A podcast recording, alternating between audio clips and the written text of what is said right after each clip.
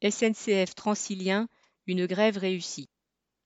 Lundi 12 avril, une grève a fortement réduit le trafic des lignes U et N, ces lignes du réseau ouest transilien desservant Rambouillet et la Verrière au départ de Paris. En gare de Montparnasse, le rassemblement d'une centaine de cheminots venus par groupes de collègues depuis de nombreux sites dispersés sur le réseau était un vrai succès compte tenu des difficultés liées à l'épidémie. Les prises de parole ont confirmé la généralisation des attaques de la direction dans l'ensemble des secteurs SNCF et la montée de la colère dans les services. Aux ateliers de Montrouge, chargés de l'entretien des rames, la direction supprime chaque année une dizaine de postes et il n'est maintenant pas rare que les trains soient remis en circulation sans leur programme d'entretien complet. À l'entretien des voies pour les seules lignes N et U, la SNCF supprime 30 postes cette année, alors que la CGT a calculé qu'il manque déjà 500 emplois pour l'ensemble de l'entretien des voies régionales d'Île-de-France.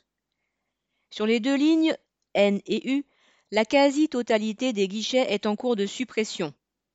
Les postes d'information aux voyageurs sont démantelés, entraînant là aussi la suppression de plusieurs dizaines d'emplois.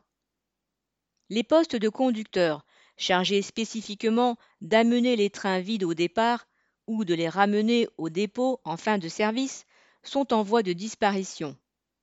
Cela implique, pour les conducteurs des trains voyageurs, d'embaucher toujours plus tôt ou de finir toujours plus tard. Et bien sûr, le niveau très bas des salaires, gelé depuis des années, vient alimenter la colère. Pour couronner le tout, la SNCF profite du contexte dû à la situation sanitaire pour tenter de faire marcher les cheminots à la baguette.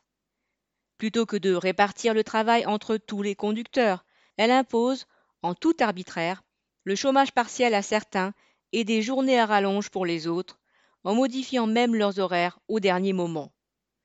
Elle refuse les demandes d'absence pour garde d'enfants et impose que chacun pose des congés à la place, pour être sûr de disposer d'un maximum de salariés disponibles à la reprise du trafic.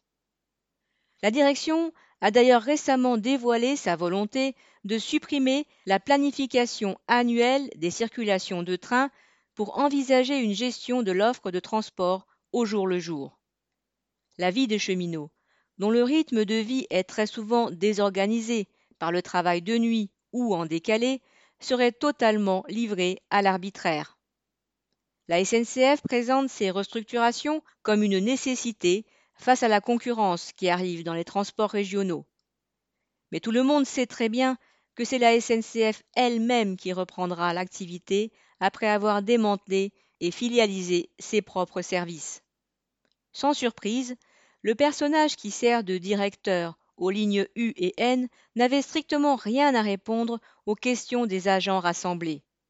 Derrière lui, c'est bien toute la direction de la SNCF qui impose ces attaques avec la complicité du gouvernement.